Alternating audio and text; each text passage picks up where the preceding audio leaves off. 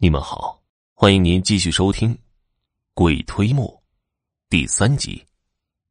恍惚之间，根叔听到了鸡叫，揉了揉眼睛，一睁开眼，只见小鬼儿站在自己的面前了。再看那桶豆子已经磨好了。叔叔，我磨完了，求求你放了我吧，我再也不害人了。小鬼可怜的向根叔求情。根叔起来四处转转，看了看，这活干的还真不错，不光豆子磨好了，还打扫干净了。香叶为难了这小鬼这么长时间了，这也天亮了，也该放了他了。根叔看了看小鬼好，爷爷今天就放了你，给我滚得越远越好。还没等根叔说完呢，鸡叫了第二遍了。那小鬼一听鸡叫了两遍，不由得急了起来：“快放了我吧！鸡叫三遍再不放我，我以后再也不能偷生做人了。”哼，我也没拦着你啊，不是让你走了吗？你怎么还不走啊？根叔一看小鬼急成那样，反倒乐了。小鬼看了看根叔，急得哭了起来。这个时候，鸡已经叫了第三遍，还没等根叔说话，那小鬼儿突然不见了，消失在根叔的眼前。根叔左右找了找，这磨坊就这么大，那小鬼儿到底去哪儿了呢？正在纳闷之际，我娘进来了，这跟干起活来就是麻利呀！豆子磨好了不说，还帮我把卫生都给打扫了。这怎么过意得去呢？快进屋，嫂子给你下碗面，吃完了去老王头那里，别耽误了正事儿。娘说罢，就推着根叔去上屋。根叔有心再找找，无奈我娘催得紧，只好跟着去了。根叔一边吃面一边琢磨：这小鬼转眼间不见了，去哪儿了呢？心里边不安起来，也没有心思吃饭。三下两下把面条倒进肚子里，嫂子，我吃饱先走了。今天晚上我过来再帮你磨豆子，那哪成啊？你也够累的了，晚上回去好好睡一觉吧。他要干你就让他干，拦着他干嘛？这点活累不死他。爹从屋里出来对娘说道：“爹这么一说，娘一时不知道怎么开口了。”根叔一听放下心来。其实他哪里是爱干活的人呢？今儿个就想看看小鬼突然不见，他哪儿去了？觉得心里不安，怕我娘晚上起来磨豆子时撞上，所以才抢着要干活。啊累不死，累不死！我晚上啊一准来。哥，我罗盘上次落你屋里了，你帮我取来，我赶着过去。根叔陪笑说道。根叔到老王头家里时，看到老王头的儿子已经连夜回来了，全家人都准备好了，就等着根叔一到，好去采墓地。想到今天事情比较多，晚上还想着早点回去，也就没休息，直接和王家几个男丁去了王家的坟营地。其实，在农村的坟地也好采。基本上家家户户都有自己的坟营地，只要坟营地里找到比较合适的位置就行了。根叔掐指算了算老王头的生辰八字和去世的时间，按照罗盘的指向，在坟地里绕了看。其实，在家族的坟地里采墓也没那么麻烦，一般都是按辈分排下来。很少有脱离本界的坟营范围。根叔在坟地里绕来绕去，就是想故弄玄虚一番。大概的位置，心中早就有数了。可是突然间，根叔觉得罗盘的指针有变动，脚下就不由得跟着指针的方向走去。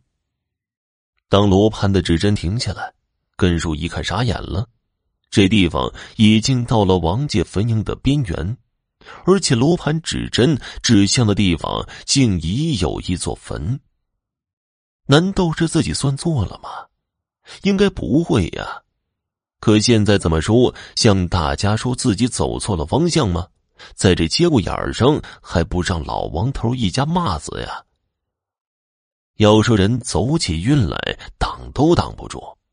正当根叔为难之际，只听到老王头的弟弟说道：“呀，我哥在跟着我们呢，不然怎么会选这儿啊？”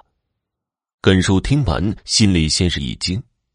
真以为老王头的魂儿跟在身后，但马上反应过来，不对，这里面有事儿。根叔仔细的看了看眼前的这座坟，这坟年头不短了。只见墓碑上写着“王张氏之墓”，是坟的主人和这老王头有什么关系吗？不禁回头看着老王头的弟弟，等着他说下文。经过老王头的弟弟一说，根叔才知道，原来这坟里埋的是老王头的第一任妻子。要说这老王头早年也够命苦的了，父母死的早，兄弟是五六个，自己是老大，生活全靠老王头一个人支撑，日子过得穷的乱想。到老王头娶妻的年龄，根本没有哪家愿意把姑娘许配给他。可是他却盼着娶个老婆能够帮忙料理家事。最后无奈之下，娶了村头的张寡妇。这张寡妇嫁给老王头时已经是四婚了，前头克死了三个丈夫。当时，王氏族里的长辈是极力反对。怎么能把这样的丧门星娶进门呢？可是老王头却急着娶个老婆，能够帮着洗洗涮涮料理一下家事，硬是把张寡妇娶进了门。这张寡妇虽然克夫，但过日子却是把好手。进门之后，把家里打理的是井井有条，夫妇感情极好，小日子也是过得蒸蒸日上。可是好景不长，这回倒是没克死丈夫，自己却死了，临了也没留下个一男半女的。张寡妇死后，王氏族里的长辈坚决反对她入王家的坟茔。嫁了数次的女人，又没留下一男半女，根本不配。可老王头却执意要把张寡妇葬进来。一时间僵持不下，最后族里人商议，折中了一下，把她葬在坟茔的边缘，也算她是老王家的人了。后来老王头又娶了妻，才有了子女。这段往事过去太长时间了，都快被遗忘了。广天呐，这冥冥中自有定数，叔知道。你心里一百个不愿意，但死者为大，还是顺了你爹的意思，把他俩合葬在一起。你说中不？老王头的弟弟对他侄子说道。老王头的儿子虽是一百个不情愿，但听他叔这么说，也只好含着泪点了点头。根叔这一下算是出了名了，还没等回去呢。这事儿早已在老王头的村子里家喻户晓了，根叔顿时成了偶像派的人物，真是气死周文王，打跑姜子牙，活脱脱的一个神仙在世。根叔一整天都在崇拜的目光中度过，虚荣心真是得到了极大的满足。总算是忙完了一天。根叔这回可是早早的告辞，老王头的家人怎么挽留都没有用，他执意要走，心里面总是惦记着磨坊里的事儿。趁着在天黑之前到了我家，吃饭后就说今晚在磨坊里睡了就不回去了，说是明天一早老王头下葬，反正是早起，不如草草的睡会儿。天亮之前磨完了豆子，就直接过去了。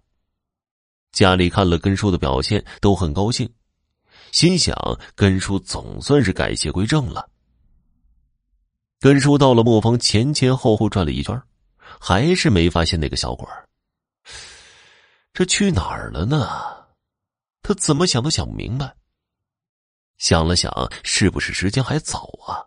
那个小鬼现不了身，还是先睡一会儿，醒了再说吧。看来今天的苦力是要他来当了。睡得正香的时候，根叔被磨盘的摩擦声给吵醒了。他眯着眼睛偷看，只见小鬼儿又在磨豆子了，加豆加水，进行的是有条不紊，这怕是磨出经验来了。根叔看着，心里边偷着乐，伴着磨豆子的声音又睡着了。直到听见鸡叫声，根叔才醒了。只见豆子已经磨好了，小鬼儿早已不知去向。这小鬼儿是在争取立功表现呢。好，爷爷，我就给你表现的机会。看时辰，再不去老王头家就来不及了。根叔忙起身赶去。今天是老王头下葬的日子，根叔是忙了个底儿朝天。待老王头的丧事结束。根叔已从人见人躲的二流子摇身一变成了众星捧月的赛神仙。晚上，根叔来到我家的时候，受到了自小以来最高的待遇。白天，根叔的彩木事传到了我们村，其实不止我们村，估计十里八乡都知道根叔了。但是我爹却对根叔倒是没多大改观。瞧这根长进多快呀！你别总是摆这张臭脸对人家。我还摆臭脸？我都把他当爹带了，难道让我弄个板子给他供起来？爹没好气的说道。根叔听了之后直搓双手，尴尬的笑着说道：“呵，哥对我好，我心里有数着呢。这不，想一会儿回家。”拿铺盖来，我今晚就住在豆腐房了。以后磨豆子我就包了。总算你小子有点良心。好啊，得意不忘形，跟我从小就看他是个好苗子。爷爷抽了两口旱烟，说道：“只有我娘觉得过意不去，但男人家都说话了，他也就不再发言了。”吃完晚饭，根叔就回去取了铺盖卷正是在豆腐房里面安了家。根叔并不介意豆腐房的简陋，他真正在乎的是以后可以名正言顺的在家蹭饭，而不用受我爹的白眼了。磨豆腐又自己不必出力，还赚着个好名声，这日子过得才叫舒坦，不禁乐得哼起小曲儿来。半夜，根叔听到了磨豆子的声音，翻了翻身。白天还担心这小鬼不会来呢，这回可以放心了。此时石磨发出的枯燥声音，在根叔耳里是无比的动听。根叔这一住就是十多天，白天看着他爹留下来的风水书，晚上磨着豆子，也不喊累，也不叫苦。可是我娘心里却不安生了，二他爹，总让根这么下去也不行啊！他白天看书，晚上磨豆子，这也休息不好啊！长期下去，身体非得垮了不可。娘听到推磨的声音之后，和爹说道：“他和猴在一起，能把猴给挠了，你瞎操什么心呢？累的话，他早就不干了。”我看他就是想在咱们家蹭饭，才主动要求磨豆子的。我也在他身上花了不少钱了，现在可算是看到回头钱了，让他磨去吧。看你说的，你还是给他送件衣服去吧。今天的天儿啊，有些凉。娘见爹不动，只好自己下地去找衣服。根呐，根，天气凉。嫂子，给你送件衣服来。进门之后，只见一个小孩在推磨，看了看，他并不认识。而根叔在墙角搭起的简易床上睡得正香呢。娘把衣服搭在根叔的背上。娃子，你是谁家的孩子呀？婶婶怎么以前没见过你呢？小孩没有作声。来，给婶子推吧，你别累坏了。这个根呐，真是丧良心，让个小孩干这么重的活娘边说着，边走过去，想从小孩手中拿过木杆。小孩没放手的意思，也不理娘。娘看情况，也不知道怎么办了，想把根叔叫醒了，可一看小孩的脸，娘就乐了。这小孩子也不知多长时间没洗脸了，脸上不光脏的，还沾着变黑了的血迹。于是走到水盆边，洗了条毛巾，想去给这小孩擦一下脸。这小脸啊，快成小花猫了。来，婶子给你擦擦。擦完之后，看到小孩的样子，娘突然大叫了一声，接着便晕了过去。这突如其来的叫声，犹如一声炸雷，不光惊醒了根叔，也惊醒了全家人。爹听到娘的叫声，从炕上蹦到地下，推门就往豆腐房跑。进门看到娘晕倒在地上，旁边站着发懵的根叔。爹一把推开根叔，抱起了娘，开始按他的人中。这个时候，全家人都过来了。一阵按揉之后，娘缓缓的睁开眼睛。有鬼，有小孩磨豆子。娘语无伦次的说道，并在爹的怀里吓得发抖。根，你说这到底怎么回事？你嫂子怎么吓成这样？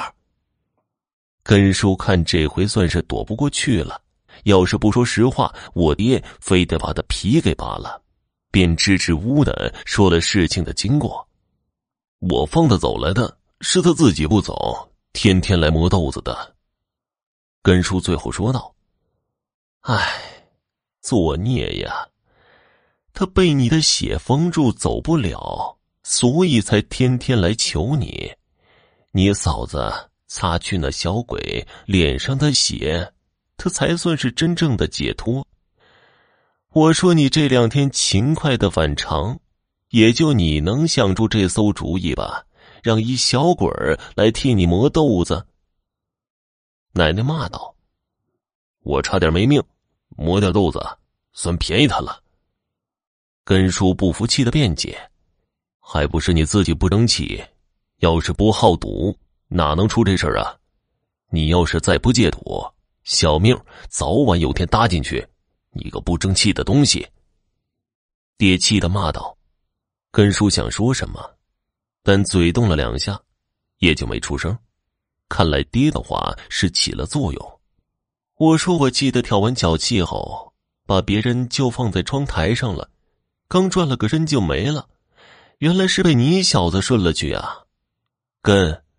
现在你这条小命可是二嫂我救回来的，要不是别针扎破了手，你早就见阎王去了。你说说，得怎么谢我吧？二婶问根叔说道：“我谢你，挑完脚的别针乱放什么呀？要不是别上那个别针，我也不会那么背。”根叔不听还好，听后不禁大嚷起来，连我娘都被逗笑了。好了。今天的故事就播讲完了，感谢您的收听。